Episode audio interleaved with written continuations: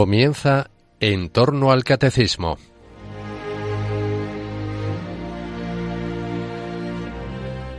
Hoy les ofrecemos una reposición del programa del hombre de hoy Dios, en el que el padre Luis Fernando de Prada entrevista a Guillermo Esteban, conocido como Grillex, un joven que hace rap cristiano.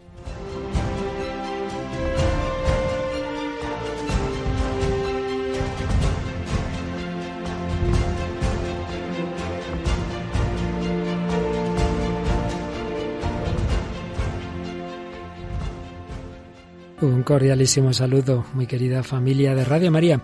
Una vez más, como en otras ocasiones, vamos a tener hoy una ocasión de dar gracias a Dios porque Él actúa en nuestros corazones, porque el Señor nunca nos abandona, porque a jóvenes o a mayores, en cualquier situación de vida, el Señor nos llama y cuando nos podemos alejar, nos vuelve a invitar a casa. Sí, tenemos hoy una de esas entrevistas testimoniales un testimonio en este caso de un chico muy joven, Guillermo Esteban, aunque más conocido por muchos como Griles, que es el segundo de cinco hermanos, estudia TAFAD, que es una carrera de educación física, pero es especialmente conocido porque si entráis en, en las redes sociales, en YouTube, en el mundo de la música, pues veréis canciones raps que la ha compuesto. Pero hoy no le traemos por eso, aunque alguna canción oiremos, sino porque vamos a preguntarle cómo ha llegado a conocer al Señor. Sí, visita hoy Radio María Guillermo Esteban Griles. Muchísimas gracias. Bienvenido a Radio María, Guillermo. Hola, padre. Muchísimas gracias. Bueno, ya se está aquí en alguna otra ocasión, en algún otro programa. Sí. Pero bueno, Guillermo, nos gustaría que nos contaras, porque como bien sabes, todo lo hace el Señor. Nosotros todos somos pobres, débiles y pecadores, pero, pero el saber las cosas que Dios hace con nuestras vidas eh, a unos nos ayuda a otros, ¿verdad? Y por eso, pues cuéntanos un poquito. Tú naces en una familia católica, tú recibes una educación cristiana y luego, sin embargo, te fuiste enfriando un poquito. ¿Nos cuentas un poquito esos primeros años de, de tu vida en relación con, con la fe? Sí, bueno, exacto. Yo nací eso, en una familia totalmente católica, con buenos valores. Eh, lo que pasa es que, bueno, pues a medida que uno va creciendo, pues se va haciendo más preguntas. Eh, y por qué es esto y por qué es aquello. Entonces, eh, sí que es verdad que siempre he sido como un poco inquieto, ¿no? A la hora de pensar, a la hora de moverme.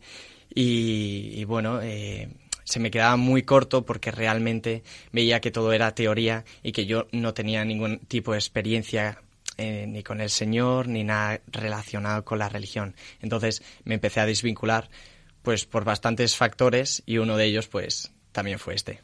Mm, ¿Alguna cosa así en concreto, algún momento a partir del cual como que te separaras más o se te hacía pesada la misa o te sentiste obligado o había algún aspecto de, de la vida cristiana que te rechinaba de una manera particular? Sí, cuando empecé a hacer rap eh, fue el motivo, pues eso, que, que empecé a, a, subirme el ego, ¿no? Ajá. A creerme mejor que los otros. Entonces, eso, como era un cristiano de pega, porque no tenía ningún tipo de fundamento, o sea, vivía eh, el domingo de una forma y luego de lunes a sábado, pues no es que fuera mala persona, pero sí que es verdad que, bueno, pues vivía muy poco acorde con, con lo que era la religión. Entonces, como no tenía una experiencia íntima con el Señor, tampoco tenía un encontronazo con Él, pues eh, me parecía todo muy vacío. Iba a misa por obligación, me- por amor, eh, rezaba porque, pues eso, al final también está mi abuela detrás. Oye, tienes que rezar. Siempre las buenas abuelas. Exactamente. Y luego se juntó con el rap. Eh, a medida pues que iba subiendo eh, de seguidores, a medida que la gente pues me iba escuchando más, mi ego pues se iba haciendo cada vez más grande. Y bueno, poco a poco pues eh, empecé a hacer daño a, a diferentes personas, también dentro de la iglesia, y me fui desvinculando. Ajá, creo que tampoco fuiste muy buen estudiante. me han dicho que has estado en muchos colegios, eso sí. En nueve. Madre mía, nueve colegios. Bueno, bueno. Y así que tus pobres padres algún disgusto habrán tenido contigo, ¿no? Bastantes, ¿no? Bueno, te fuiste separando de la iglesia, supongo que en ese momento de la adolescencia especialmente, ¿no? Pues ya te separas, pero has hecho alusión ya en dos ocasiones al rap. ¿Cómo es esto? ¿Cómo empezó tu interés por el rap? ¿Por qué empezaste a escribir? ¿Qué es lo que te daba ese tipo de música? Pues eh, mi interés empezó desde pequeñito. Eh, lo escuchaba, me molaba porque decían tacos, porque realmente, joa, eh, es algo totalmente extraño, ¿no? Y sobre todo, pues eso, porque mis padres escuchaban pues el pop, eh, canciones muy así, muy románticas, muy light. Y claro, ver que de repente había unos tíos que decían palabrotas y, pues y hacían prácticamente lo que querían, pues a mí me llamaba la atención. Pero bueno, yo siempre me iba un poco ahí eh, estancando, ¿no? O sea, sin más, lo escuchaba pero no escribía. Eh, también porque estaba mi madre, ¿no? Y me decía, mira, niño, como escribas esto, te doy un tortazo y sales fuera de casa. no, tampoco así, pero... Y, eh, bueno, hubo un momento que, que, un hermano mío, más, más avanzada la edad, se puso bastante malo. Bastante, bastante malo. Tiene una enfermedad llamada lupus eritematoso que le afectó bastante porque lo pillaron tarde. Entonces, cuando estaba en el hospital, nos dijeron pues que seguramente iba a fallecer. Entonces me impactó tanto esa noticia que claro, yo intentaba pues salir un poco de la órbita, ¿no? De decir, jova, eh, hago deporte, eh, no me olvido de esto y no me libero. Eh, me voy con mis amigos y tampoco. Entonces, no sé por qué, me senté una noche, empecé a escribir lo que sentía, haciendo rap para, para dedicárselo a mi hermano, pues un rap, pues eso, de, de, superación, de ánimo y también pues mostrándole un poco lo que para mí era verle así y me di cuenta que me empecé a vaciar por dentro, que realmente toda esa presión que tenía acumulada, pues poco a poco iba eh, esa burbuja pues deshinchándose. Y bueno, así es como empecé a escribir rap, fue a través de mi hermano. Oye, has hecho alusión a esa experiencia. Aquí en Radio María tenemos muchos testimonios de sufrimiento, personas que el dolor, que el sufrimiento les quita la esperanza, les separa de Dios. ¿Cómo viviste personalmente esa experiencia? Aunque luego al final tu hermano salió adelante, ¿verdad? No, no, no murió, pero bueno, en cualquier caso fue una experiencia dura de sufrimiento en tu familia, ¿no? Sí, Sí, sí, sí. Pero bueno, todas las cosas siempre pasan por algo, porque eh, mi hermano la verdad es que le tocó muchísimo el Espíritu Santo cuando realmente está mal y, tocó a muchos corazones. Sí que es verdad que el dolor era muy intenso porque ver a, unos padres llorar pues no es fácil, ver que también tu hermano se puede eh, pues morir, eh, pues, pues se te escapa, ¿no? De los esquemas y es algo que no puedes controlar. Pero sí que es verdad que, que, hacía tanto bien mi hermano a tantas personas de una forma u otra. Si no era con un gesto, era con una sonrisa. Si no era con una sonrisa, era con el ejemplo. Entonces hizo muchísimo bien y a través del sufrimiento también se puede hacer mucho bien. Claro que sí. Luego, pues podemos recordar alguna canción que, que nos hable del sufrimiento. Pero tú sigues adelante, vas haciendo cada vez más rap, te vas haciendo más famosos, vas teniendo muchos likes y todo eso te hace daño, te hace daño la fama, te hace daño el buscar esa popularidad, te vacía. Explícanos un poquito cómo viviste tú esos hmm. momentos de fama sin el Señor. Sí, bueno, para empezar, también me gustaría decir que yo creo que la fama no está diseñada para el hombre. El único realmente que debería ser famoso y que tiene que ser famoso es Jesucristo. Y tener seguidores es, Jesucristo. Porque hace mucho daño, es un arma de doble filo. Y bueno, eh, yo pues eso, como joven, eh, empecé a ver que muchísima gente me empezaba a seguir. Eso nunca se sabe por qué. Pero bueno, me empezaron a seguir, oye, qué bueno eres, qué bueno eres. Y claro, se me fue aumentando el, el, ego. Y bueno, eh, me di cuenta que empezaba a tener bastantes seguidores y que podía empezar a hacer un tipo de rap que escuchaba desde pequeño, pues que era un poco más de palabrotas, a ver qué tal encajaba dentro de ese ambiente. Entonces lo empecé a sacar y vi que mucha gente le gustaba y les daba likes, me empezaban a seguir, me comentaban, claro, eso para para cualquier persona, pues es como, ¡buah, qué pasada! ¡Ostras! Eh, luego también había mucha gente dentro del ambiente del rap, pues que, ¡hala, tú eres Giriles, tío! ¡Cómo mola tus letras! ¡Buah, cuando te metiste con esta persona! Y claro, pues eso poco a poco me fue envenenando, porque me empezaba a volver ciego. Luego están mis padres que me decían, oye, creo que te estás desvinculando. Pero claro, yo decía, ¿quién son estas dos personas respecto a estas tantísimas miles que me dicen lo contrario? Entonces me empecé a envenenar justamente por eso. Ajá. Así que un separarte del Señor, un hacer un ídolo, podemos decir, de ti mismo, toda esa fama que te lleva pues a no importarte hacer daño a los demás con tal de, de conseguir esa popularidad, pero en un momento dado Dios empieza a actuar a través de personas. Algo empieza a cambiar porque tu conversión no ha sido un día de repente, sino ha sido un proceso. ¿Cuál fue el primer paso así que recuerdas significativo de ese, de ese proceso de conversión? Mi, el primer paso fue mi madre. Como tantas veces las madres. La madre. Y siempre lo digo, eh, el primer milagro de Jesucristo, aunque él no estaba preparado, fue porque María se lo pidió, ¿no? Entonces las madres hoy en día tienen muchísimo poder. Aunque crean que no tienen poder respecto a sus hijos o maridos, eh, la mujer y la madre es fundamental y es que tiene muchísimo poder. Bueno, pues en este caso mi madre me dijo, oye, llevas muchísimo tiempo que realmente estás muy desvinculado dentro de, la familia, ¿por qué no vienes conmigo a misa aunque sea solo 45 minutos? Porque en ese tiempo tampoco pasaba mucho tiempo con mi familia. Y bueno, eh, le dije que no, que no, porque claro, eh, en ese tiempo que yo estaba tan envenenado, veía a la iglesia pues eso como si fuera una secta, eh, pues todos unos hipócritas. Y bueno, eh, tampoco me apetecía que un sacerdote me pusiera con el dedo acusador diciéndome eres un pecador, tal. Pues no me apetecía. Lo que pasa es que mi madre me empezó a insistir y bueno, al final pues dije, bueno, por pena voy a ir. Y fue por pena. Entonces fui, fui justamente a una parroquia que yo justo había hecho muchísimo daño porque me había metido con muchísimas personas de ahí, pues temas de rap y temas también personales. Y bueno, no pensaba que me iba a encontrar con nadie de mi agrado. Y me impactó porque de repente una chica se me acercó, me dio un abrazo y me dijo, anda, tú debes de ser el rapero Grillex, el que hace las canciones de rap. ¡Buah, qué pasada! Entonces yo me quedé flipando porque dije, joder, ¿cómo es posible que yo haya hecho tanto daño dentro de este sector y me venga una chica que pertenece a esta parroquia y me abrace y ¿qué pasa aquí? ¿O está loca? ¿O, realmente no tiene mucha idea de lo que ha pasado aquí? Y bueno, eh, esta chica me, me, me, impactó porque eso, era muy simpática, también era, era monilla y dije, anda, joder, pues fíjate, qué guay, tengo seguidores hasta en la parroquia donde abundan mis enemigos. Y me dijo de ir a unas cenas alfa, así, de repente, sin apenas conocerme, me dijo, oye, pues luego me gustaría hablar contigo porque hay unas cenas alfa que me gustaría que vinieras. Entonces yo me metí a misa, escuché, yo tenía la, la mente puesta en la chica y en las cenas esas alfa que a mí me parecían un poco raras. Salí y le dije, oye, venga, confirmado, voy a las cenas alfa si tú vas. Por si algún oyente no lo sabe, es, bueno, es un modo de evangelización que se invita a una cena en la cual se habla de, de temas importantes, ¿no? Después de una cena bien preparada, con mucho cariño, ¿verdad? En fin, algo pensado para que pueda venir cualquier persona alejada, pero que pueda decir lo que piensa y se pueda hablar de esos temas, ¿verdad? Justo. Así que fuiste a una cena alfa. Fui a una cena alfa. ¿Y qué pasó? ¿Qué pasó?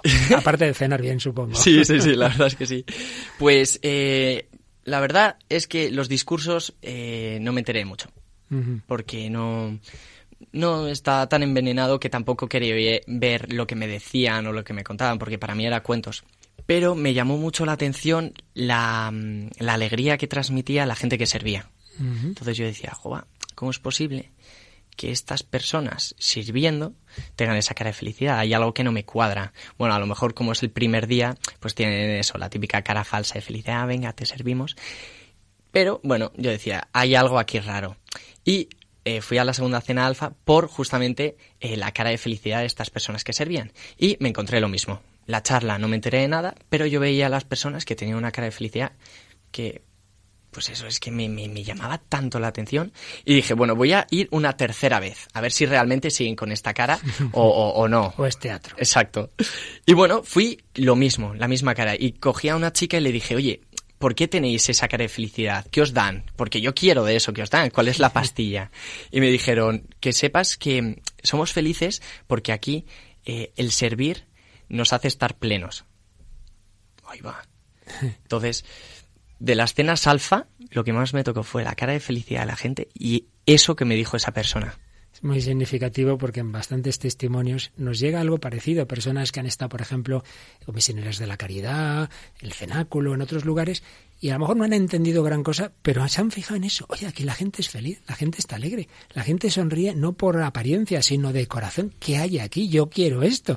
Y es que ciertamente, como decía Pablo VI, al hombre de hoy le impacta más el testimonio que la doctrina, más el testigo que el maestro. Luego, una vez que ves que es testigo, eso te lleva a la doctrina, te lleva al maestro, pero se empieza por el testimonio. Claro que sí, un testimonio de alegría, un testimonio de esperanza, un paso importante en ese acercamiento tú ya empezabas a ver que a lo mejor no era tan malo todo lo que había en la iglesia. Bueno, pero creo que luego hubo otra chica también que te dijo algo que te chinchó un poquito, ¿no?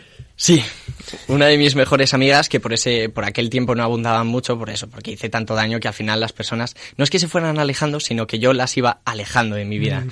Eh, pues eh, de estas personas que me quedaban, que eran muy poquitas, me cogió y me dijo, qué pena que con el don que tengas hagas semejante basura. Madre mía. Porque claro, yo estaba tan acostumbrado a que la gente me dijera, ¡buah, qué pasada, eres único!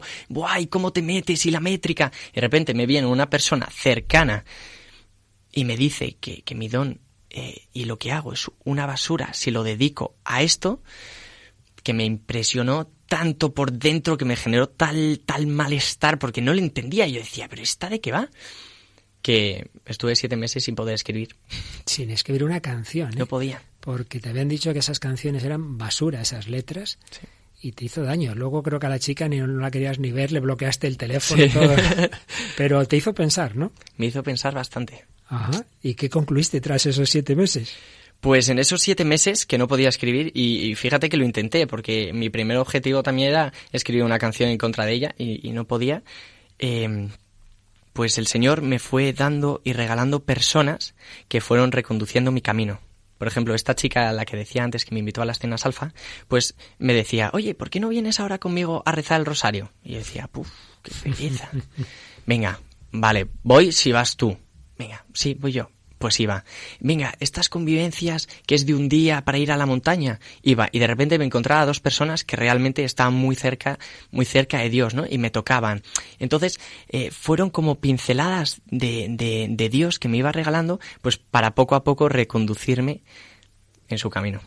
Bueno, nos has hablado ya varias veces, claro, mucho del rap. Yo creo que tenemos aquí en el control a Paloma Niño. Bueno, Paloma, nos ha hablado antes de la experiencia del dolor y creo que tienes por ahí una canción que se llama Aún en medio del dolor. Sí, podemos ponerla, pero sería bueno si Griles nos explicas por qué la cantas con Sara. ¿Quién es Sara? Y ya la escuchamos. Pues Sara es una amiga mía que canta genial, como Los Ángeles ya lo veréis. Y bueno, eh, salió porque eh, Hillsong United es, un grupo bastante conocido, eh, pues eh, toca este tipo de canciones y dijimos, ahí va, ¿y por qué no ponemos la versión de esta canción en español? Porque Sara tiene una voz impresionante, y yo hago un rap totalmente nuevo que no esté dentro de los esquemas, que sea Dios que habla a la persona. O sea, que el inicio es de, de Hilson, lo que este, en inglés al exacto. principio. Ah. Hilson lo puso, eh, nosotros nos pusimos en contacto, nos cedieron y yo les dije, oye, pero me gustaría cambiarlo para poder yo hablar a través de Dios a la persona que realmente está en medio del dolor. Lo vieron bien, lo aceptaron y surgió así la canción. Pues una canción para todos aquellos hermanos nuestros que en una situación de dolor puedan tener el peligro de perder la esperanza, seguro que les ayuda.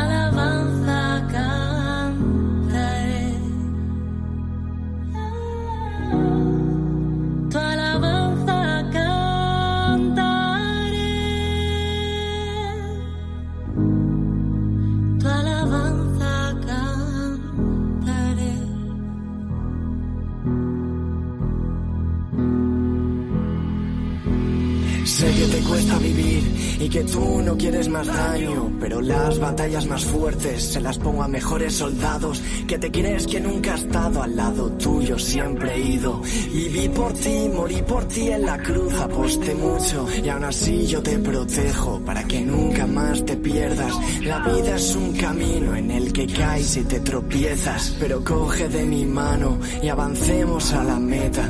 Te espero desde dentro, aguardando que me quieras y lo sé. Yo sé que te cuesta, te sientes perdida en el mundo sin rumbo. Yo creo en ti, tú crees en ti, ese es el tema. Te amo, te adoro más que todo el universo junto. La niña de mis ojos te llevo tatuada dentro. Desde el comienzo te pensé, tú eres mi favorita. Ni la muerte ni la maldad me quitará del lado. Yo soy tu protector, yo soy quien soy, por eso sigo. Quiero que tengas lo mejor, quiero que vivas. Mi alma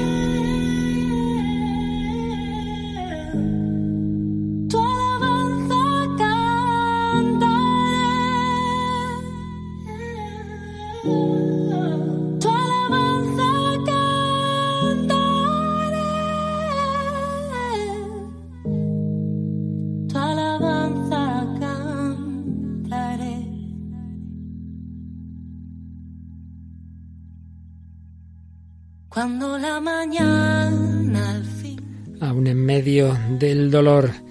Esta canción de Guillermo Esteban Griles, al que tenemos hoy en Radio María, al que estamos entrevistando, nos está contando esa su etapa separada de Dios, esas experiencias de, de acercarse a esa iglesia de la que se había separado, ese ver la alegría en aquellos rostros, esa chica que le dice que esas letras, ese rap eran basura, pero creo que también aquella chica que te invitó a las cenas Alfa, Guillermo, te dijo otra frase que te hizo pensar.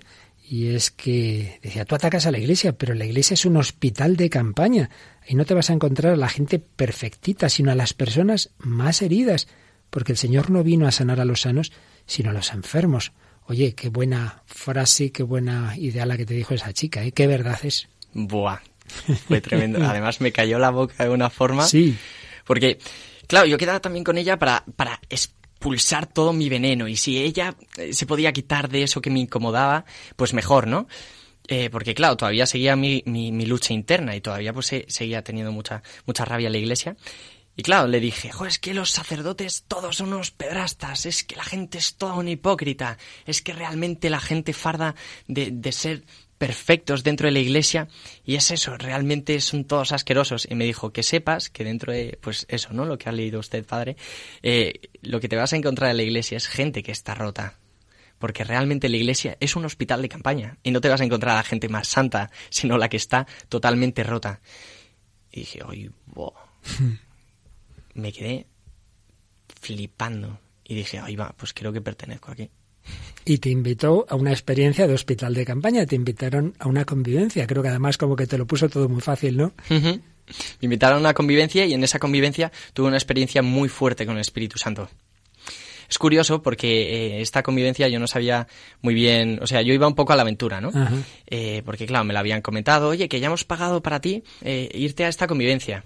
Y yo, ¿quién narices lo habrá pagado? Pues eh, la persona que lo había pagado fue justamente la que me dijo, eh, qué pena que con el don que tienes Caray. hagas semejante basura. Y fui y me cambió la vida totalmente. Porque ahí tuve un encontronazo cara a cara con el Señor. Y como yo también venía de un, de un territorio tan hostil, tan frío, eh, donde abundaba pues el orgullo, la soberbia, no había paz, todo era vacío. O sea, yo recuerdo que era como un zombie. Sea, me levantaba porque me tenía que levantar y, y lo único que quería era dormir porque realmente no tenía sentido mi vida y tampoco me perdonaba por todas las cosas que había hecho.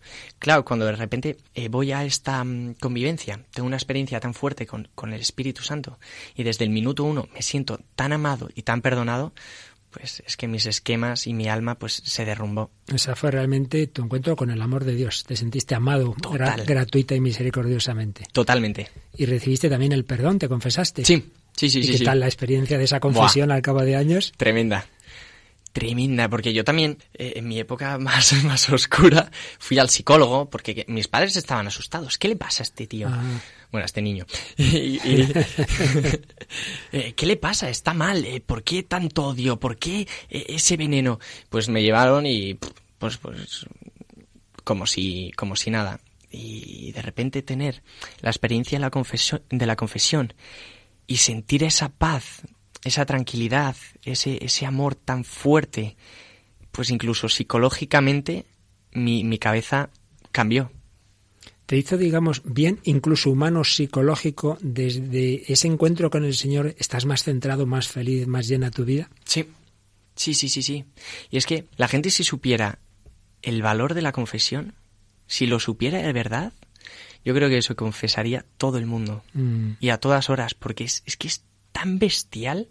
Y, y fíjate, yo lo digo, he ido al psicólogo, he ido al psiquiatra. Y ninguno de los dos, que hacen mucho bien, pero ninguno de los supuesto. dos me pudo hacer el bien que me hizo una simple confesión. Qué bueno. Y es, digamos, de todos esos pasos que has ido diciendo, porque el Señor va dándonos poquito a poquito, pero ahí ciertamente hay un antes y un después, hay un encuentro con el Señor y obviamente algo tan fuerte lo tenías que llevar a la música. Creo que tu primera canción tras la conversión se titula Te pido, ¿es así? Sí, Y nos la introduces un poquito y nos la pone Paloma.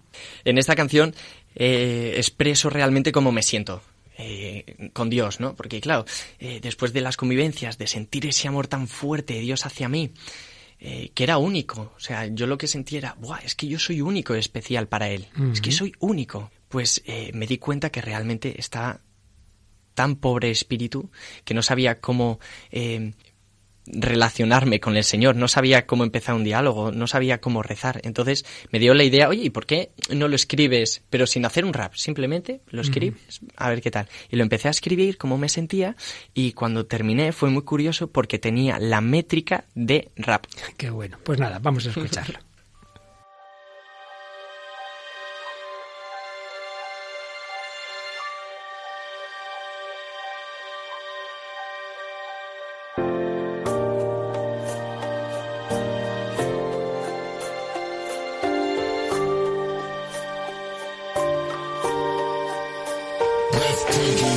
Hace tiempo que no sabes de mí y estoy roto, hundido en una cueva sin fin.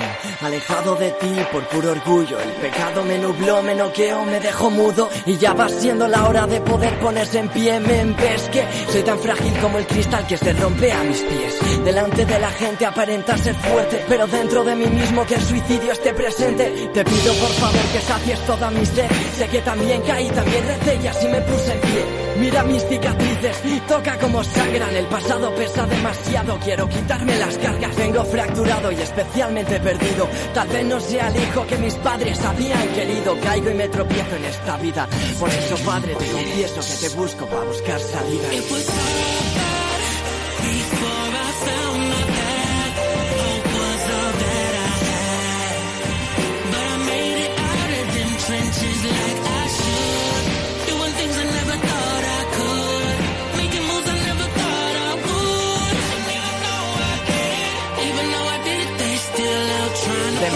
Agua salada he tragado.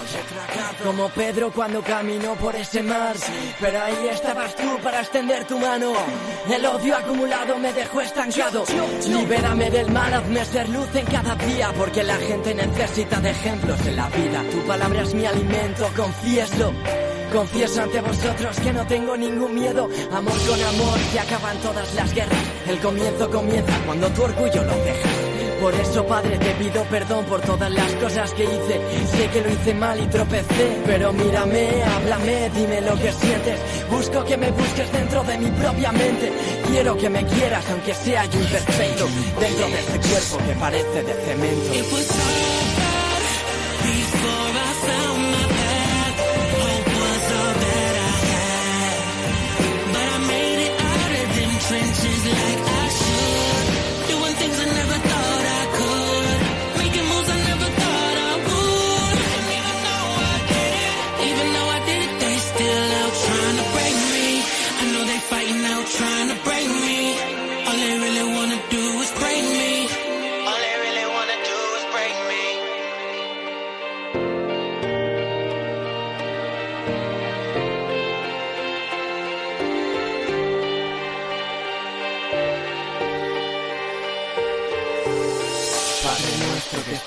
Cielo, santificado sea tu nombre. Venga a nosotros tu reino. Estamos escuchando esta canción Te pido de Griles cuando ya se había encontrado con el Señor, cuando había descubierto ese amor de Dios, cuando el Señor le había perdonado a través de la confesión. Bueno, pues aquí le tenemos en Radio María. Guillermo Esteban, Guille Griles, te encontraste con el Señor, pero seguías siendo amante del rap, obviamente, desde ese momento, seguro que el rap ha sido un instrumento de evangelización. Cuéntanos alguna experiencia, porque sé que está ayudando a muchas personas, creo que incluso salvado alguna del suicidio. Cuéntanos ahora qué significa para ti el rap y qué experiencias estás teniendo con él ahora ya como joven eh, cristiano que hace música de rap. Qué bueno, pues la verdad es que para mí el rap es la forma en la que yo realmente puedo llegar a las otras personas. También lo utilizo como terapia, eh, expulso lo que siento, me vacío y luego veo que lo que eh, expulso puede ayudar a otras personas. Y claro, expulsar lo que yo siento, que también a veces son traumas, que, eh, intentar convertir esos traumas en superación, que vengan personas y me digan, Jova, gracias a una canción tuya, no me he suicidado, pues digo, Buah, alabado sea el Señor, Sí, porque sí. ¿quién soy yo para haber tocado a esa persona que se quería suicidar? Y vamos, es que es un don impresionante. ¿Cómo ves tú ahora, desde ya más desde dentro, a los, a los católicos? Quizás se nos olvida que hay muchos fuera que no conocen al Señor, quizás estamos un poco dormidos y quizás si no te hubieran invitado a ti a todas esas experiencias, hubieran dicho allá este que, que ahí se quede, pues no estarías ahora en la iglesia. Y eso puede que nos pase a muchos. Exactamente. Y me da mucha pena, me da muchísima pena, porque hay tantos cristianos que viven con miedo y, y como con una idea que es falsa del cristianismo, ¿no? Del catolicismo. Eh, se piensan que ser católico es un rollo, que es aburrido, y es que realmente eh, quien realmente conoce a Cristo eh, es una pasada. O sea, vives con una alegría, con una paz, con tus dificultades, porque es normal, ¿no? Pero vives con ganas de poder ayudar a las otras personas, de poder transmitir luz. Y bueno, hace poco eh, saqué una canción llamada Ataraxia que justamente también criticó esto, ¿no? Eh, ¿Dónde está la alegría del cristiano? ¿Dónde está? Parece que falla algo. Yo creo que eres tú, que no respetas al de al lado.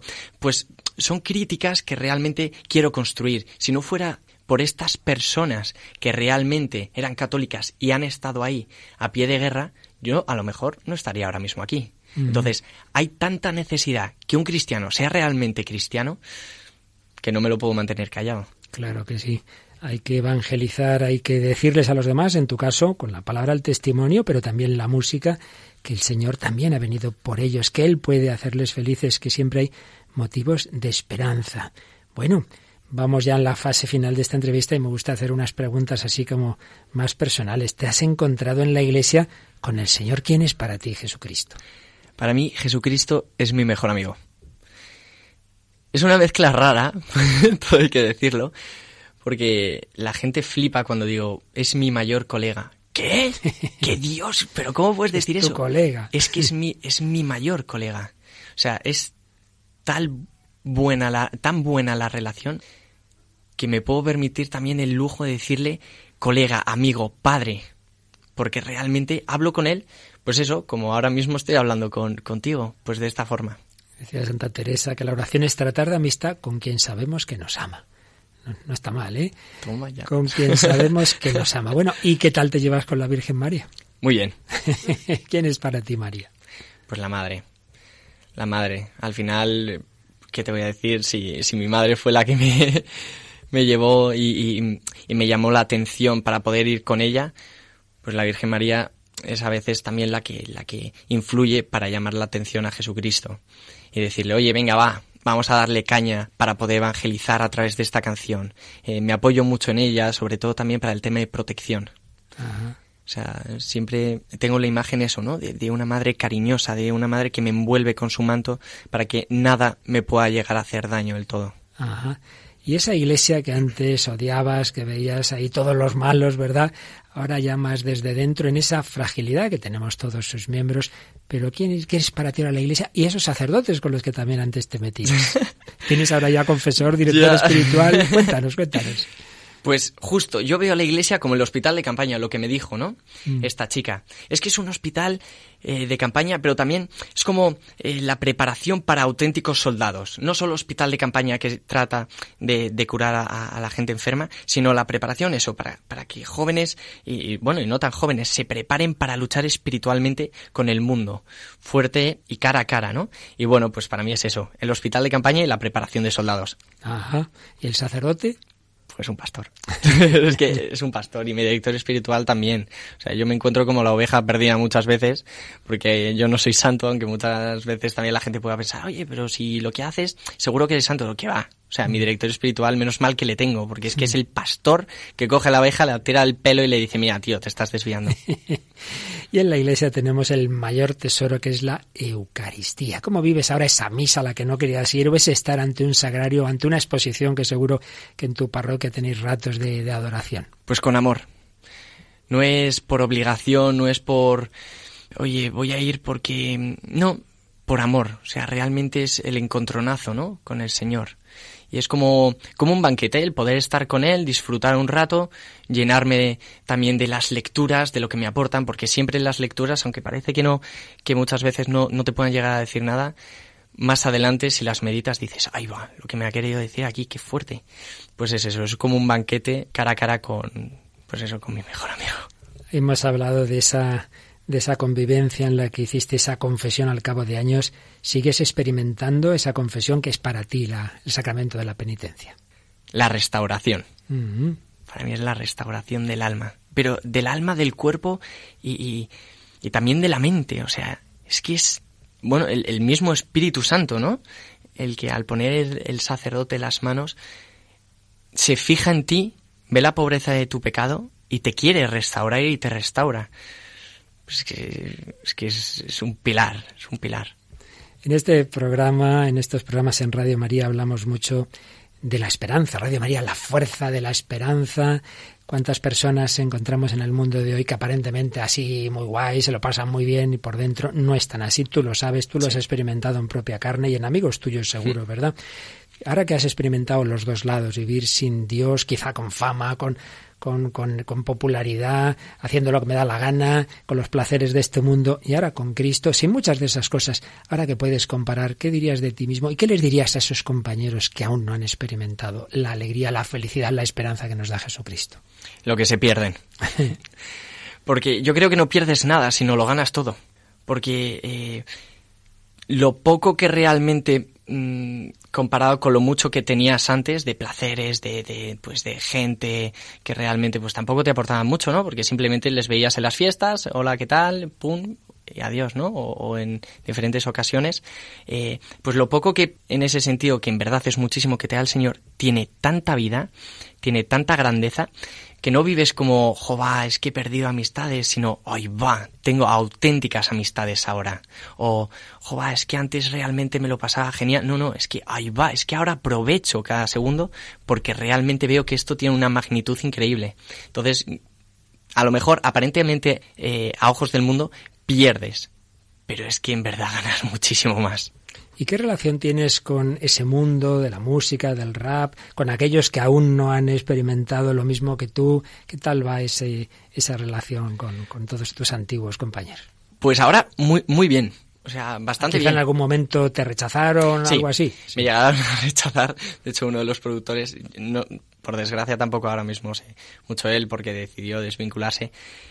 Pero, pues sí, sí que me atacaron, ¿no? Pero bueno, eh, cuando realmente ves, ven que, que tu vida tiene una alegría diferente, que, que hay algo que ha cambiado en ti, la gente se fija, ¿no? Y a lo mejor no tiene el Evangelio para leerlo todos los días, pero tiene tu, el Evangelio de tu propia vida, el Mm, ejemplo. O sea, mm. muchas veces el ejemplo es lo que realmente Sin puede duda. cambiar a las personas. Sin duda. Y, y es muy buena porque hay mucho respeto. O sea, yo intento nunca forzar las situaciones con una persona. Si una persona no cree, no pasa nada. Porque realmente si se reza y poco a poco se va tratando con amor a esa persona, el Señor está ahí, al final obra en los corazones. Pero claro, cuando vas con fuerza, oye, pues mira, pues al final rechaza, ¿no? Y bueno, es muy buena sobre todo porque hay muchísima amistad y muchísimo respeto en ese sentido. Guillermo, Esteban, Griles, vamos a terminar esta entrevista eh, hoy que le hemos tenido aquí en Radio María, pues eh, tú has experimentado estar vacío de Dios, estar lleno de ti mismo, de fama, pero, pero en el fondo sin nada que valiera la pena. Y en cambio, como el Señor te ha ido vaciando de ti y te ha llenado de Él. Y creo que más o menos eso es lo que expresas en otra de tus últimas canciones, que no, si, si no la introduces, y por qué al principio se oyen unas voces ahí misteriosas. cuéntanos, cuéntanos, porque ahora Paloma nos la va a poner y, y dice, a ver qué quiere decir esto. Pues kenosis, lo que quería representar con el principio y bueno, también con el final, es el poder vaciarme de todo lo malo que tenía por dentro para luego llenarme de Dios, ¿no? Y entonces la canción es como un poco la transformación, de Ajá. sentirme, pues eso, realmente eh, asqueado, roto, oscuro, eh, a de repente, ¡boom!, tener un cambio eh, del Espíritu Santo y sentirme como reforzado.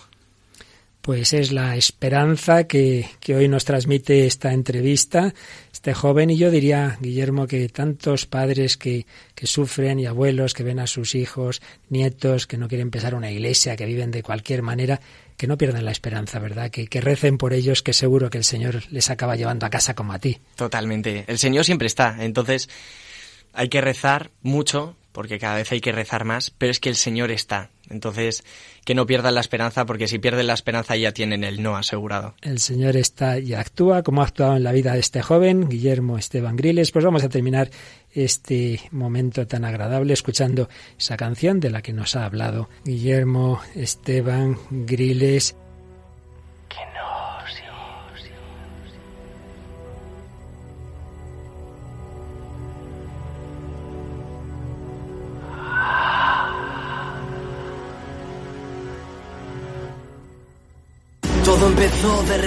Con su alma. Se sentía solo, no creía en lo que hablaban. Demasiadas dudas, demasiados menosprecios. Ese niño tuvo que ser fuerte cuando menos le quisieron. Tiene madurez aunque le engaña su mirada. Sabe lo que hacer cuando muchos solo hablan. Cuentan las leyendas que se perdió por el mundo y que carga con las cargas de todos sus enemigos. Hizo cosas mal de las cuales sí se arrepiente. Pero dice del caer se aprende, te mueres o te haces fuerte. Y él murió y resucitó para poder donar su alma. Y ahora muchos se le acercan por todo lo que no calla. No es un superhéroe, pero se hace indestructible. El fuego le limpió y ahora da luz a los que siguen. Porque muchos son llamados, pero pocos los que viven. Siendo uno entre millones, tiene un don que le hace libre. Aquí estoy, rapeando en este juego, sé que tuve que aprender para poder salir del miedo, experimentado en quebranto, fui sano cuando toqué su manto, difícil camino cuando muchos han fallado, mi mérito es el léxico del éxito de un pacto, digo lo que quiero, no me he rendido con nadie, por muchos, por pocos, por todos los que me cuestionen, para uno que no falla las cinco estaciones, sé que es difícil pero sigo hacia adelante, aunque muchos me señalen, soy la luz en este enjambre, como en los juegos del hambre, o ganas tú o gana alguien, la humildad será mi esencia y el poder que está en mi arte. Gracias a los golpes porque me hicieron más fuerte. Insultas y con eso te relajas, no me entiendes. Por eso me da igual porque yo estoy en otra altura. Si no te gusta lo que hago, dime porque tú me escuchas.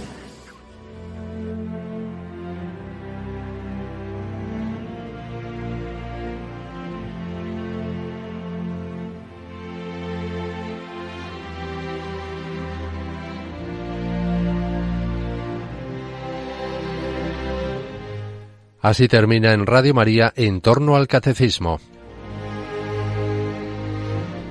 Hoy les hemos ofrecido una reposición del programa del hombre de hoy Dios, en el que el padre Luis Fernando de Prada ha entrevistado a Guillermo Esteban, conocido como Grillex, un joven que hace rap cristiano.